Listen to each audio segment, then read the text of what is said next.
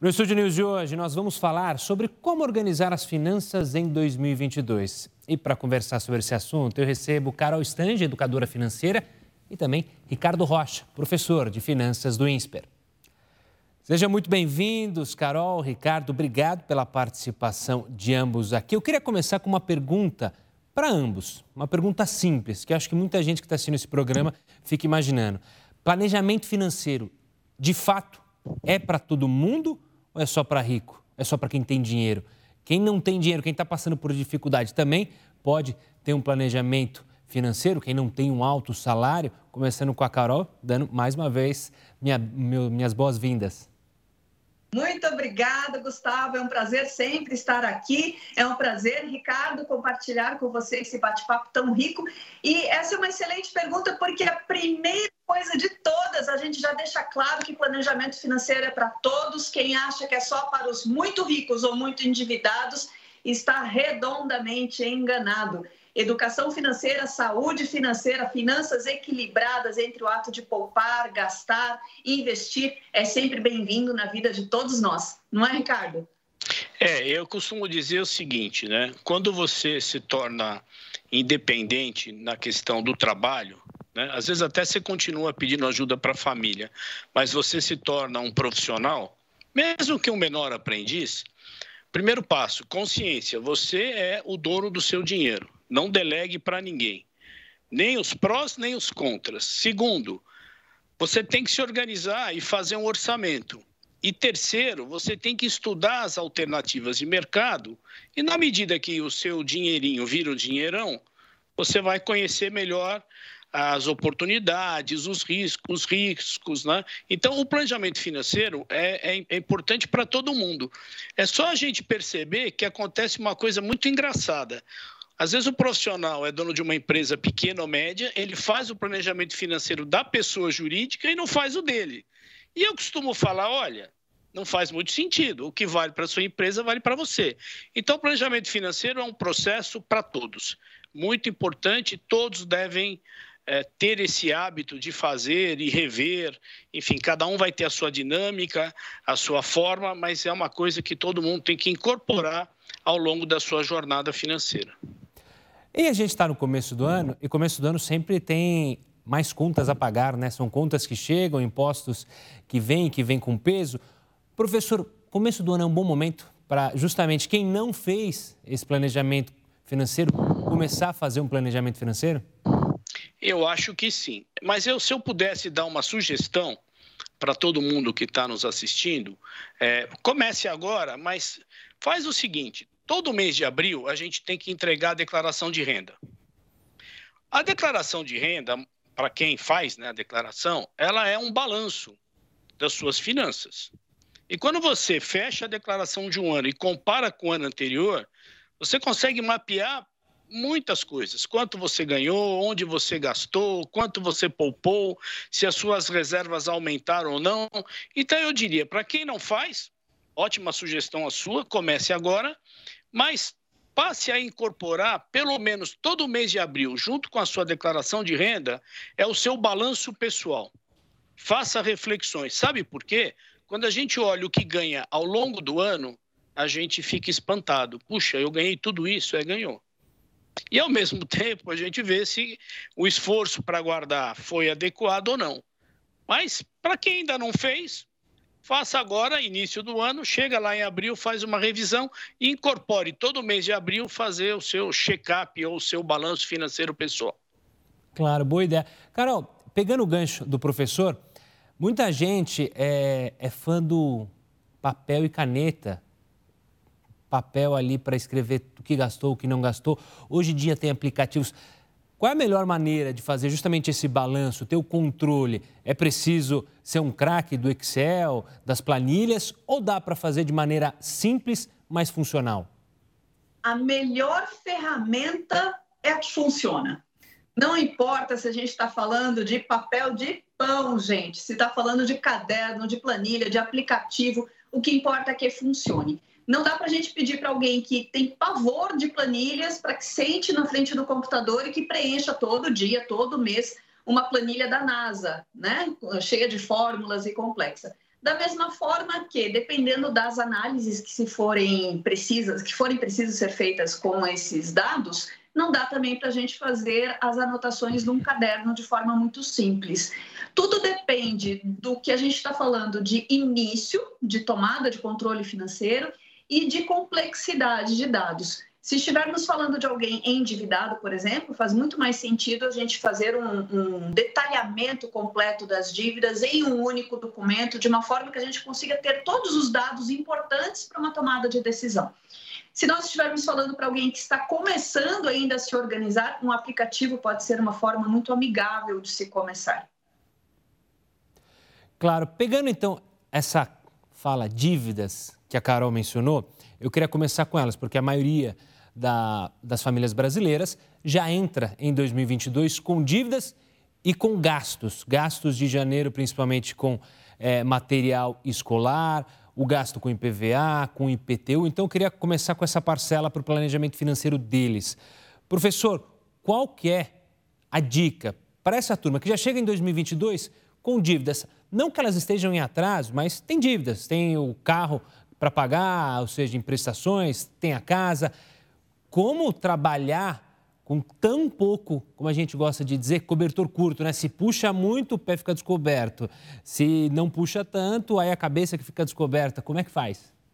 É, eu, eu, eu, acho importante tocar nesse tema do crédito, e eu sempre falo que a gente tem aí o ceso do crédito, né? Então, eu vou, vou lembrar três aqui: capacidade, colateral, que seria garantia, e caráter.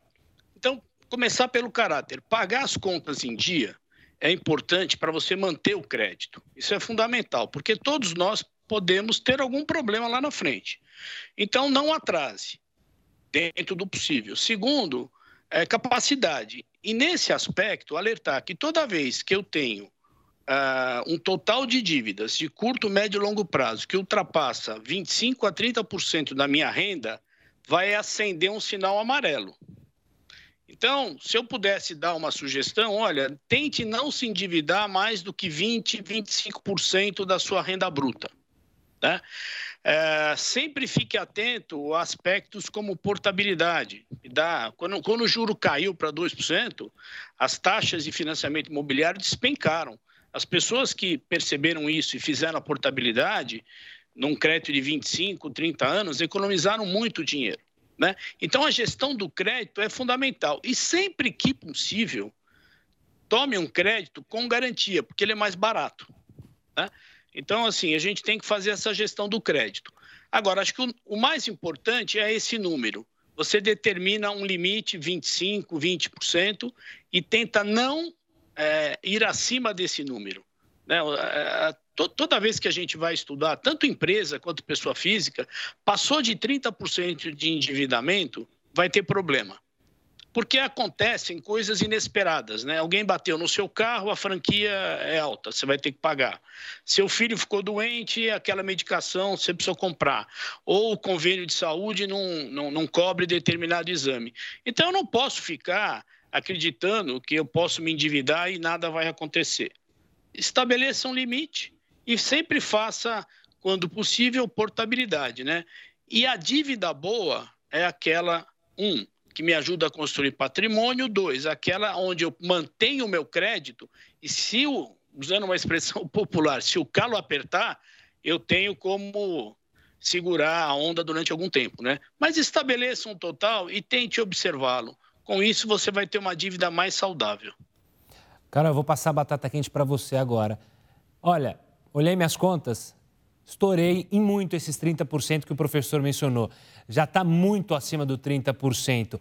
Como então fazer para renegociar dívidas? Começo de ano, sempre aparecem mensagens agora por celular, gente ligando, oferecendo crédito. Olha, empréstimo consignado, empréstimo de tal forma. Tem também o famoso um primo, um amigo, um irmão que tem boas condições é uma opção também buscar esse empréstimo para justamente tentar não zerar, mas baixar essas dívidas? Gustavo, eu sou do partido de que primeiro a gente olha para dentro de casa para fazer algum dinheiro. Como assim? Abrindo os armários e desapegando de coisas que podem ser fonte de dinheiro fácil, sem que eu precise contratar crédito fora. Então, por exemplo, bazares de roupas, de brinquedos, serviços que eu possa fazer, desempenhar usando coisas que eu já tenho como meu conhecimento, sem precisar comprar estoque para vender, né? Mas coisas que eu consiga fazer de forma muito rápida, é, dinheiro dentro de casa. Depois, eu vou desempenhar outros serviços que eu possa fazer. Aí sim, de repente, com um pequeno capital investido para poder fazer mais dinheiro lá para frente e por fim, eu posso sim pensar em refinanciar um bem que eu já tenha, que foi o que o professor Ricardo falou agora. É, eu posso refinanciar o meu carro, eu posso fazer um empréstimo colocando a minha casa em garantia. São linhas de crédito mais baratas. Quanto mais garantia a instituição tiver, menores são os juros que essa pessoa vai pagar. O que, que a gente tem que pensar aqui como educadores financeiros, que é algo que nos traz muita preocupação, que existe sempre o risco. Então, você pegar crédito é um risco. Você colocar o seu patrimônio, que foi tão sofrido, né? É, é tão difícil você construir patrimônio para colocá-lo em risco, no, pedindo um empréstimo e eventualmente não conseguir pagar, correr o risco de perder esse bem, é algo que nos dói. Então, a gente volta para o primeiro passo de todos. Antes da gente pensar em mais dinheiro, antes de pensar em multiplicar através dos investimentos, a gente tem que saber quanto a gente ganha, quanto a gente gasta, para onde está indo esse dinheiro e qual o nosso nível de endividamento. Realmente, você ter mais despesas do que o teu orçamento comporta, vai eh, tem duas coisas que vão acontecer. Primeiro, você vai ficar o pobre, porque você vai precisar se desfazer das coisas muito em breve e você vai se endividar. Não tem, não tem outro caminho, né? Isso significa que você está vivendo um padrão de vida financeiro um pouquinho além do que você deveria, do que você poderia. E dar um passo para trás é uma coisa que dói, mas nesse caso é importante. Professora Carol mencionou justamente essa arte do desapego. O brasileiro ainda é muito apegado aos seus bens materiais. Vou dar um exemplo aqui que às vezes podem ser soluções, né? A gente viu uma alta no valor dos carros seminovos, principalmente pela conjuntura internacional, a falta de chips, enfim. O preço foi lá para cima. Mas o brasileiro falar, ah, é melhor eu manter meu carro aqui do que vender. Talvez eu nem use tanto, mas a gente é apegado, tem essa dificuldade em se desapegar para às vezes sair do momento para lá na frente, quem sabe, retomar o mesmo nível que estava anos atrás? É, a gente vê, inclusive, algumas mudanças de comportamento acontecendo, principalmente nos grandes centros. Se na minha geração ter o primeiro carro era o máximo, era o sonho, o principal sonho de consumo, era o início da, da entrada na vida adulta, hoje a gente vê essa geração não tendo, pelo menos nos grandes centros, não tendo mais essa vontade tão grande de ter o primeiro carro. E as coisas vão mudando, é que a gente vai se apegando a algumas coisas, né? Além da dor, é, existe uma dor em você realmente abrir mão de um carro um pouco melhor agora para fazer dinheiro, para ter um carro um pouco mais básico, digamos assim, como todas as outras áreas da vida. Mas, Gustavo, tem que ficar muito claro que é, quem tem um nível de endividamento maior do que esse que nós sugerimos, quem não tem as finanças sob controle, fazer mais dinheiro através do refinanciamento de um carro, de uma linha de crédito mais barata, de uma casa, é, de um crédito com casa garantia, é um tiro curto. Vai resolver por muito pouco tempo, porque em breve a gente já vê a bola de neve acontecendo. Gente, daqui a pouco, não estou matando 2022 antes da hora, mas daqui a pouco a gente está falando de outro IPVA, outro IPTU, e se a pessoa não tem as coisas sobre, sobre controle, com organização, é simplesmente uma rolagem que a gente fala, né? A pessoa vai ficando presa e isso vai se perpetuando.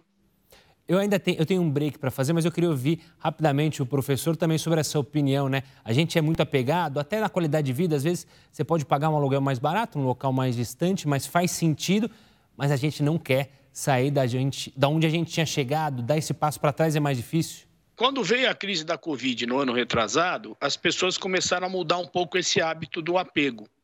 Né? Por quê? Puxa vida, eu tinha um negócio e eu tenho dois, três imóveis. Às vezes, até para fechar o meu negócio e não ficar de, devendo para ninguém, eu precisaria vender um. Ou, se eu não quero vender, refinanciar, né? Mas é uma coisa de cultura latina, de acumulação. Isso é, é, é, é difícil de mudar porque está na nossa cultura. O engraçado é que a gente mora num país que é enorme, é continental, mas a gente é apegado aos bens. Talvez porque a nossa renda média ainda seja muito baixa comparada com outros países, então as pessoas ficam na dúvida se elas se fazerem de um ativo, se elas vão conseguir repor. E acho que o importante, só para encerrar, para te devolver para o break, é não adianta, como disse a Carol, eu resolver o problema durante cinco, seis meses e retornar ao meu padrão de dívida daqui a pouco. Então, assim, eu, quando eu resolver alongar a dívida com portabilidade ou qualquer negociação, ter consciência que durante algum tempo o sacrifício de consumo será necessário e priorizar o que eu preciso, não o que eu desejo. Necessidade é uma coisa, deseja outra coisa que dá para guardar um pouquinho. Claro, como o professor já cantou a bola, a gente vai agora para um rápido intervalo, mas o Estúdio News volta para falar muito mais sobre planejamento financeiro, sobre gastos com escola, gastos com saúde. Não sai daí. Studio News está de volta para falar sobre como organizar as finanças em 2022. Para falar sobre esse assunto, eu recebo a Carol Stange, educadora financeira, e Ricardo Rocha, professor de finanças do INSPER. Carol, eu brinquei antes da gente ir para o break, agora na chamada, sobre gastos com saúde, educação isso é algo para colocar também na ponta do lápis nesse início de ano, ou seja, tenho meus filhos, a situação apertou, penso em mudar de escola, penso em ir para a rede pública, penso em pagar uma matrícula menor, a saúde é a mesma coisa, isso tem que colocar ali também na ponta do lápis? Tem que colocar na ponta do lápis, mas o mais importante é que a gente só vai tomar uma decisão, uma ação após o mapeamento. A primeira coisa é mapeamento. Eu preciso saber quanto estou gastando de escola, de material escolar, de todas as despesas referentes a todos os temas da vida financeira, entender o nível de comprometimento de renda e aí sim tomar atitudes. A gente encontra muitas decisões de início de ano, Gustavo, que são decisões repentinas sem o mapeamento feito. Então são parecidas com aquelas promessas de ano novo, né? eu vou cortar 50% das minhas despesas, eu vou eliminar, é igual quilos, né? Eu vou emagrecer 10 quilos em janeiro, são mais ou menos esse tipo de medidas. Só que sem esse mapeamento, a pessoa acaba gastando energia, muitos recursos e patina nesse início do ano. Então, o que a gente vê é que lá em março, abril, as coisas retornam ao normal, ao seu ritmo normal, aos seus hábitos normais. Então, a gente precisa realmente saber para onde está indo o dinheiro, quanto falta, quanto sobra. E aí, assim, após esse mapeamento, eu saber exatamente onde eu vou atuar. Da mesma forma como se fosse um, um cirurgião, ele não sai cortando tudo que vem pela frente, pelo menos a gente espera que não. O planejador financeiro, o educador financeiro, a pessoa que vai cuidar das suas finanças também, ela sai agindo de forma muito pontual, onde realmente precisa. Professora, a Carol falou em mapeamento. Olhando para as famílias, justamente quem está assistindo a gente agora aqui em casa, é importante que companheiros, marido, mulher, estejam unidos nesse mapeamento a importância de saber quanto que está entrando, quanto que está saindo, para justamente você saber fazer os cortes aonde será necessário? Sim. É, quando você tem uma família, independentemente dela ser é, assim formalizada ou não, né? Ah, e principalmente quando você tem filhos, você tem que ter um orçamento unificado. Cada um deve assumir um compromisso é, com valores, né? Eu acho muito engraçado, também não precisa chegar ao ponto de chegar no dia 30 e um dar um cheque para o outro. Acho que aí isso não é casamento, aí já é uma outra história. Mas assim, ter consciência de quanto cada um participa no orçamento e priorizar as coisas. Por isso que eu sempre falo que tudo que está priorizado vai gerar uma possibilidade de sobra no final do mês. Então, se eu me organizo direitinho, se eu sei nesse exemplo que você colocou de um casal, quanto cada um colabora, provavelmente vai chegar ao final do mês, vai sobrar alguma coisa. E aí a minha recomendação, minha forte recomendação é que independentemente aonde você vai investir, obviamente não em capitalização, mesmo que seja numa poupança simples, porque às vezes o valor é pequeno, que você guarde. Eu costumo falar que seria muito legal o, o indivíduo, antes dele trabalhar, ele tem uma experiência de passar uma semana num deserto ou, ou, ou no agreste brasileiro. Aí você dá uma quantidade de água para ele e fala, amigo, você tem que sobreviver essa semana com essa água. Então você vai começando a criar um processo de ter reservas. Né? E se eu não me organizar para sair das dívidas, nunca terei reservas. E aí eu vou passar a vida inteira pagando dívida. É impressionante. Poderia dar para vocês, Carol deve ter também vários exemplos de pessoas que você conversa com elas há 20 anos, há 30 anos e diz: olha, se você tivesse poupado, guardado 100 reais por mês, você teria tanto. E a pessoa olha e fala: não, não é possível. E, é, é uma pessoa que vive para pagar dívida. E, e, e, nessa situação temos muitas pessoas. A gente deve ter aí uns 62 milhões de CPFs negativados. Você sabe o que significa isso, Gustavo? Se você pegasse esse pessoal e montasse assim um país, país, dos CPFs brasileiros negativados, ele seria o terceiro país latino-americano em população. Só perderia para o Brasil e para o México, já seria o terceiro. É quase uma Itália. Então, nota que, assim, e nesse meio desses 62 milhões, a gente pode separar, tem vários casos. Tem pessoas que ficaram doentes, gravemente enfermas, que a Covid pegou, mas tem pessoas que geram renda. Só que elas não conseguiram, como disse a Carol, se organizar, fazer o um mapeamento. E elas não estabelecem metas, tanto de gasto como de guardar dinheiro. Né? Então, assim, é, é, importante a conscientização, mas não ficar só na consciência, senão, como ela disse, vira 31 de dezembro, né? Vou comprar uma lancha, vou comprar uma cobertura, vou fazer um curso no exterior, vou perder 50 quilos, vou ganhar São Silvestre, mas 15 minutos depois eu sei que o ano já virou e eu não vou fazer absolutamente nada. O planejamento é algo de longo prazo, por isso que precisa começar. É um claro. passo de cada vez. Claro, e você falou, essa sobra, essa sobra é tão enganosa para a gente, né, doutor? Às vezes a gente, professor, e eu quero ouvir da Carol também, às vezes a gente tem uma sobra que entrou um dinheiro inesperado, tive um aumento. A primeira coisa que o brasileiro faz é gastar, é renovar o guarda-roupa, é trocar de carro. Por que, que a gente tem essa mania de gastar tanto e como trabalhar bem com a sobra inesperada ou a sobra trabalhada para quem está assistindo a gente, Carol? Bom, é, existe um resquício da época da hiperinflação. Vamos ver se alguém vai lembrar do que eu estou falando quando vieram os hábitos brasileiros de fazer estoque de alimentos dentro de casa, onde a gente tinha que gastar o salário, porque se não gastasse semana que vem, menos. Então, nós temos esse resquício com a gente ainda e temos o prazer de consumir. Né? Consumir é gostoso, desempenha um papel importante no nosso bem-estar, libera hormônios, é uma loucura mas a gente precisa realmente é, colocar isso sob controle. Eu diria o seguinte, né? É, existe um mínimo ideal? A gente diz que não existe um mínimo ideal, porque o começo, idealmente, é, se precisa começar.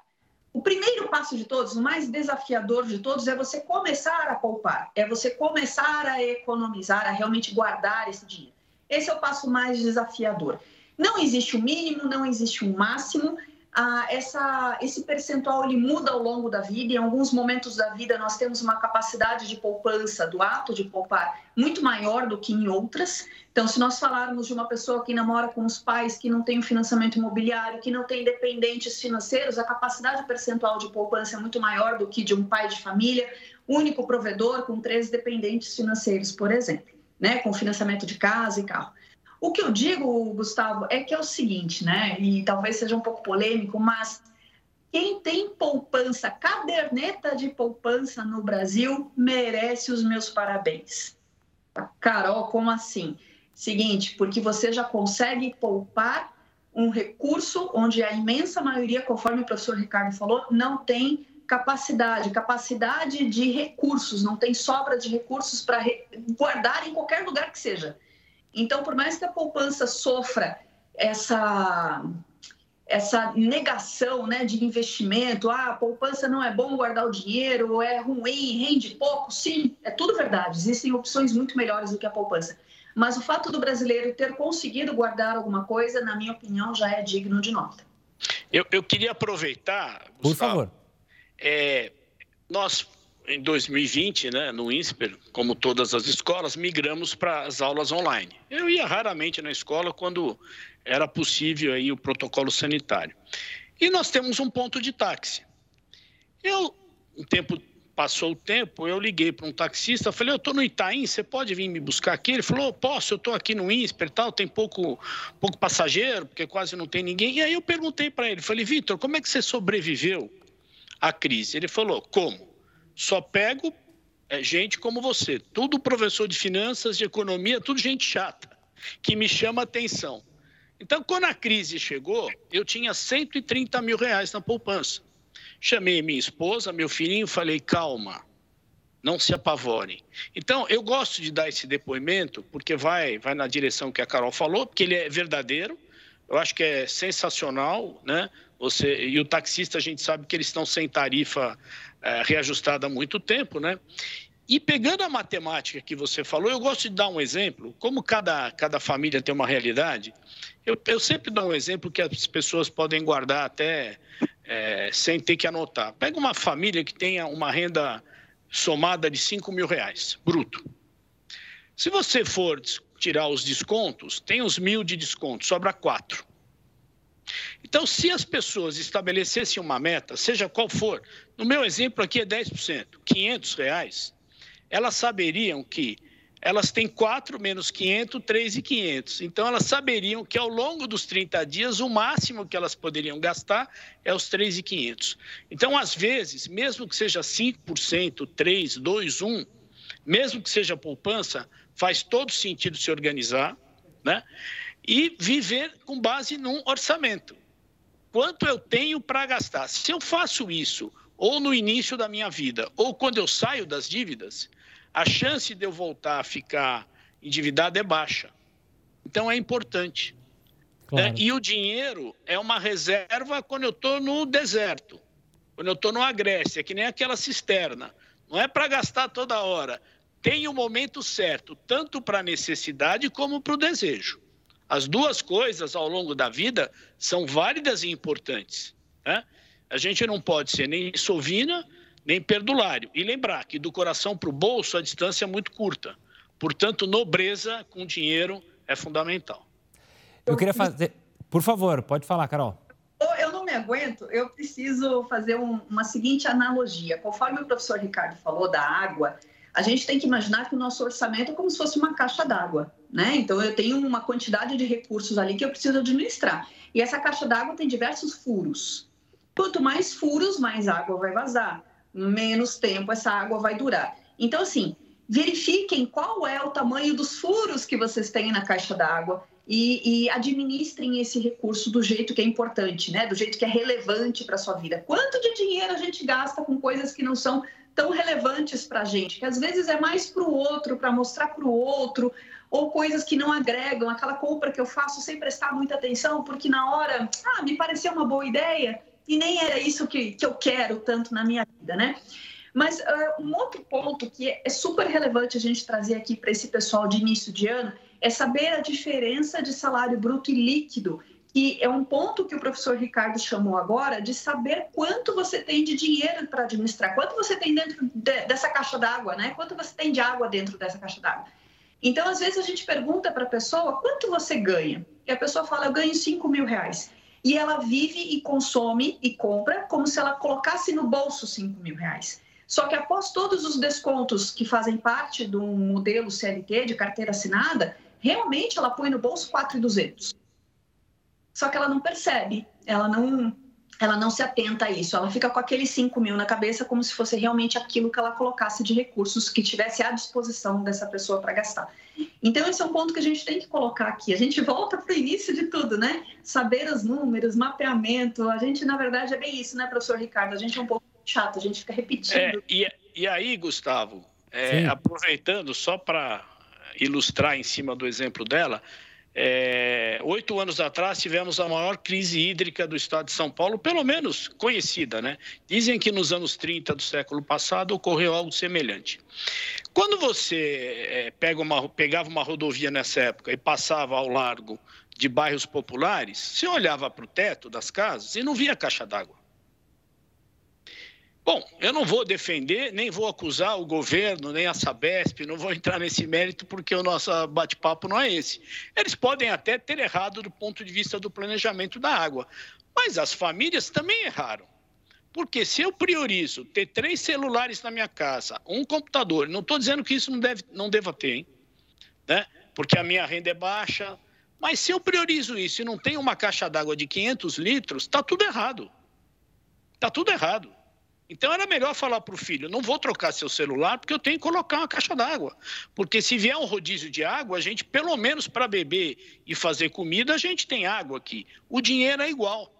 E aí, nesse, nesse aspecto, como tem muitos furos, além da caixa d'água, é, vamos dizer assim, que a gente tem, aonde entra direta água, que seria o salário ou os pagamentos do nosso trabalho, a gente tem que ter uma outra cisterna que a gente vai chamar de reserva de emergência, que eu tenho certeza que a Carol vai falar. Aquela lá só mexe no ano de estiagem.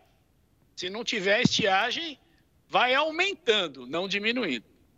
Sempre fazendo esse cuidado e tendo a arte de saber dizer não para si mesmo, para os filhos, para a esposa, para o esposo, enfim. Infelizmente, nosso tempo acabou, mas a conversa foi maravilhosa. Acho que ajudou a todo mundo que está assistindo e que vai assistir. Lembrando que a gente também vai ficar lá no YouTube. Professor, eu queria agradecer a sua participação aqui e os valiosos conselhos. Um forte abraço. Eu que agradeço, é, foi um prazer estar com você, com a Carol, falar para as pessoas, para os seus ouvintes, estou sempre à disposição.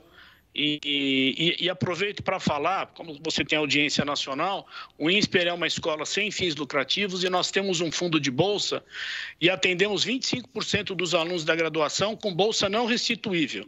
Então aproveito a sua audiência, que é enorme, para dizer, conheço o fundo de bolsas do INSPER. E muito ah. obrigado pela oportunidade. Eu que agradeço, professor. Carol, sempre um prazer conversar com você. Um forte abraço e até uma próxima também. Um beijo a todos e olha, um feliz 2022, um excelente ano repleto de fartura e de abundância para todos nós. E Carol, suas redes sociais para quem também quiser te acompanhar? carolstange.com.br, desse jeitinho mesmo nas redes sociais e também no site. Produção de conteúdo de educação financeira todo dia. Boa, professor também está nas redes sociais? Tô. Então, o meu Instagram é Prof. Ricardo Rocha. Pode me seguir lá ou no LinkedIn. Né? Tem bastante assunto interessante lá. Grande. Infelizmente, o Estúdio News fica por aqui. Eu conversei com os simpáticos a Carol Stange, educadora financeira, e o Ricardo Rocha, professor de finanças do INSPER. Você já pode acompanhar essa entrevista lá no nosso canal do YouTube. Eu avisei, não avisei? Então, no Play Plus também e pelo nosso podcast, disponível tanto no Spotify quanto no Deezer. Eu espero você no próximo programa. Até lá!